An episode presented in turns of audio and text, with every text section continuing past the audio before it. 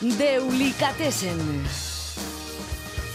Una selección de Deucha Cartegui para Distrito Euskadi.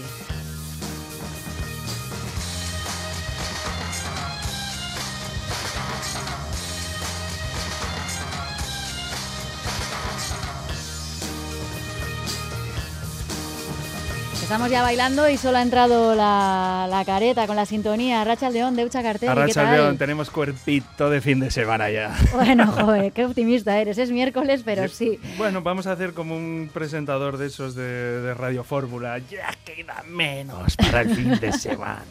Bueno, y casi con eh, el Deulicatessen que nos traes hoy, podríamos decir que queda menos para el verano. Eh, hoy vamos a, a- a contrarrestar el, el efecto lluvia este que llevamos, que nos van a salir agallas al final. Eh, y parece que viene lluvia hasta el martes que viene, así que yo el miércoles que viene traeré sol otra vez. Pero hoy es, es un programa especialmente soleado, porque vamos a hablar de uno de los, para mí, de los tres mejores discos del pop rock, o como queramos llamar, de la historia. De la Para- historia, sí, con, en mayúscula. en grande, sí, sí, Ujú. la historia del rock y del pop. Eh, ya hablamos del disco del, del- del Plátano, de la Velvet Underground, el Ujú. primero. Ese está ahí top. El segundo sería, o bueno, el segundo, vamos a ver, el otro sería el Sgt. Peppers, eh, Lonely Hearts Club Band, por decirlo completamente, eh, de los Beatles. Ya sabéis que es mi banda favorita. Y hoy, pero hoy, hoy, hoy, hoy vamos a hablar del pedazo de disco que se hicieron los Beach Boys o Brian Wilson en, mayo de 1966, que se llama Pet Sounds. Y este es el primer tema de ellos, o de ese disco, que se llama Wouldn't It Be Nice.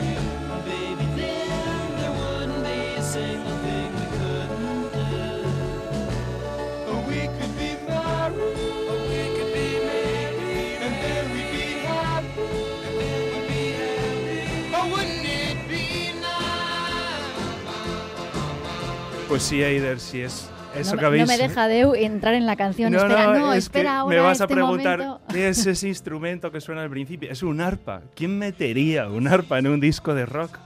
Pues esa es la pregunta y, y la clave de, de- de este disco. Y, y- y el nombre es Brian Wilson, que era... que en ese Era muy momento- joven, ¿no? En ese momento tenía 23 años. O sea, porque los, era- los Beach Boys empezaron muy pronto. Los Beach Boys eran Brian, Dennis y Carl, que eran los tres hermanos. Brian era el mayor.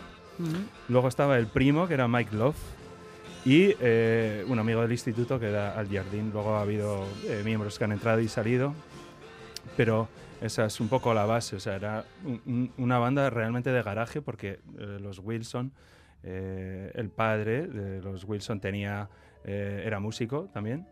Eh, consiguió un pequeño éxito, pero bueno, tenían, la, la cosa es que tenían una sala de la música, que era el garaje, Ajá. y ahí es donde practicaban ellos, ¿no? Y bueno, em- empezaron en 1963 con Surfing USA, ese tema que todos conocemos, ¿no? Eh, y, y bueno, y los Beach Boys básicamente hacían temas de playa, surf, chicas y coches.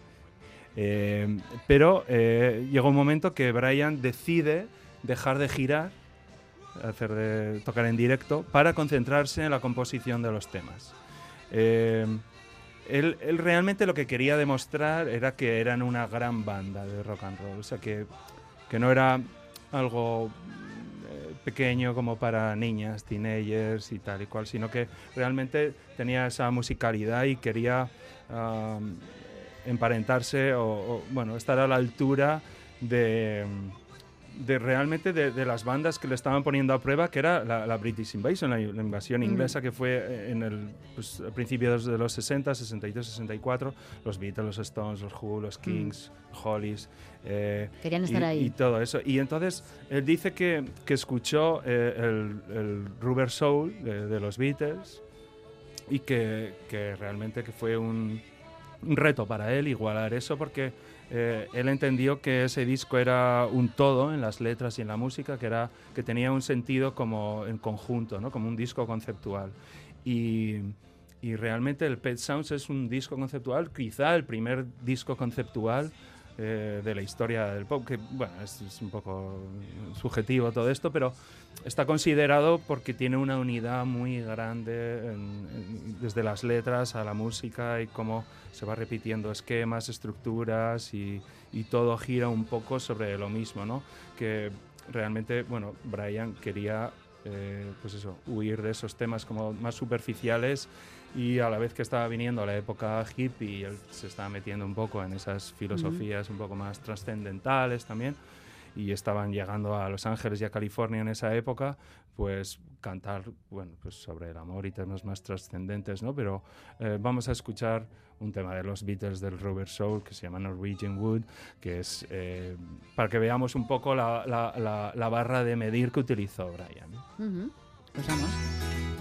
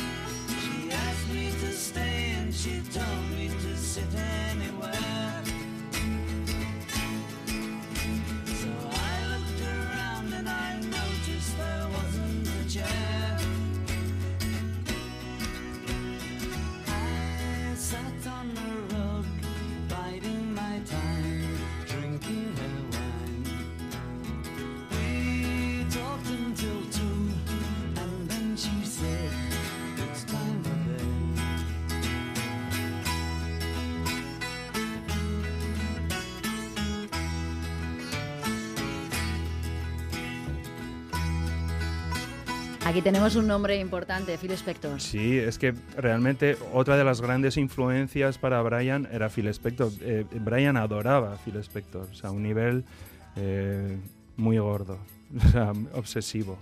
Eh, Phil Spector era el productor, eh, vamos a decir, de moda en Los Ángeles en aquella época. Eh, grabó desde Righteous Brothers a los Ronés, luego acabó gra- eh, grabando a los Ramones, a, Ujú. A los Beatles, hizo el Let It Be, es, es de Phil Spector, grabó discos en solitario para Josh Harrison, para John Lennon. Bueno, eh. luego acabó en el talego porque ac- acabó matando a una persona. Bueno, es que estaba muy loco y sacaba la, tenía una manía de sacar la pistola muy rápido. Pero vamos al lío. En la parte del productor, Sí. que nos interesa. Vamos a dejar la, la- la- la crónica rosa que a veces nos gusta demasiado. Pero Phil Spector tenía esta técnica que le llamaban muro de sonido y lo que se refiere a eso es que eh, eh, utilizaba muchos músicos de sesión a la vez, utilizaba dos, tres baterías a la vez, dos, tres pianos, bajo- o sea, eh, duplicaba todo, lo cual conseguía un efecto como... O sea, replicaba un poco lo de las orquestas, ¿no? Que ves como muchísimos instrumentos, 50 o lo que sea, pero vamos a decir en formato moderno, ¿no? Pues aparte de, sección de viento, de, cuerdas, tenía pues eso, eh, igual dos bajos, guitarras, eh, bueno, mm, era, era todo un... y entonces a eso se le llamaba el, el- el- el muro de sonido, ¿no? Para que veáis la, la- la locura de Brian. Brian tenía eh, varias eh, gramolas por casa con un solo disco, con un solo Ujú. single. Y era eh, el Be My Baby de las Ronettes, grabado por Phil Spector. Y eh, vamos a decir que el disco es mono, eso está, está mezclado en mono, porque Phil Spector producía en mono. Y, y Brian decía que podía controlar sónicamente mejor eh, la mezclas, in- independientemente del equipo que tuvieras, la separación entre tus altavoces, bla, bla. Eso es otro programa que tenemos que hacer Madre de mía, pero es un sí, poco sí. más técnico. Pero aunque Lo tenemos la- pendiente, si se la- vez. Sí, no, no se me ha olvidado. Pero, la, prosi- eh, pero la, la- la razón más probable también es que Brian era prácticamente sordo de un oído porque su padre, que luego fue manager del principio de los Beach Boys, eh, le- les pegaba a los hijos y le dio un tortazo, le dio un golpe tan fuerte en un oído que le dejó prácticamente sordo. Así que vamos a escuchar Be My Baby de, de Ronettes.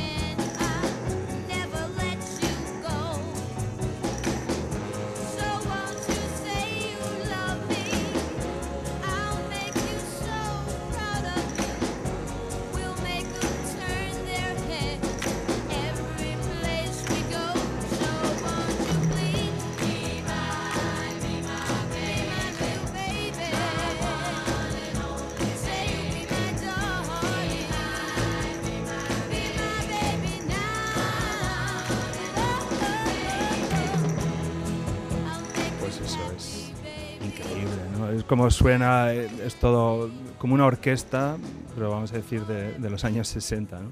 ¿Y, y qué era esa orquesta? La banda se llamaba The Wrecking Crew. Era eh, una banda de, de músicos de sesión, de estudio, que iban al pago, que realmente, bueno, se formaron para, para tocar para, para Phil Spector, pero que Brian con esa obsesión, eh, cuando los Beach Boys estaban eh, de gira, pues los utilizó para, para, para grabar. De Wrecking Crew eh, hay, una, hay un documental de hace como 10 años o lo que sea y es increíble. Porque eh, va contando un poco la historia porque realmente ha sido eh, desconocida esa historia.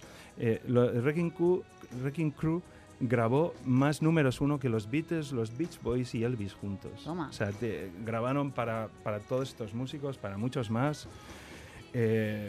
Y bueno, había músicos increíbles. Algunos ya son míticos, pero no eran desconocidos hasta, hasta, hasta, bueno, hasta el documental o realmente la, la biografía de, del batería eh, que lo escribió en, en- en el año 90. Y Brian ejercía de jefe. Él era realmente el dictador, era, era perfeccionista, era novedoso porque no, no solo, al igual que en Norwegian Wood hay sitares y utiliza el estudio como, como un instrumento más y como una técnica.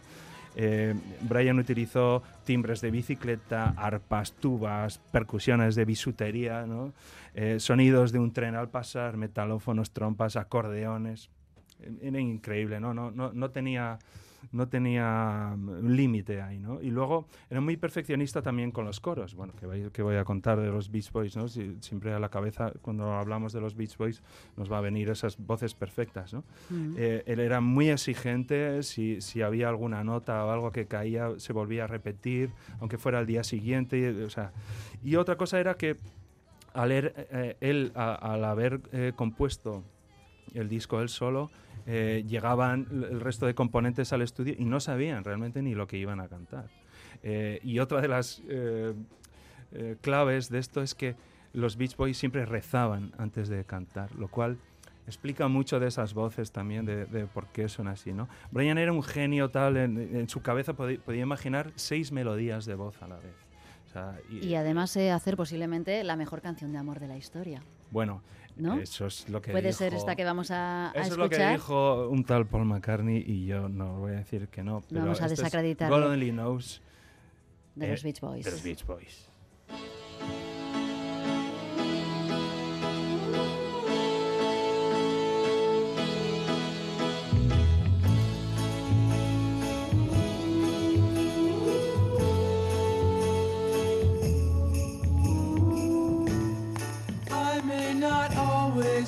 You, but long as there are stars above you, you never need to doubt it. I'll make you so sure about it. God only knows what I'd be without you.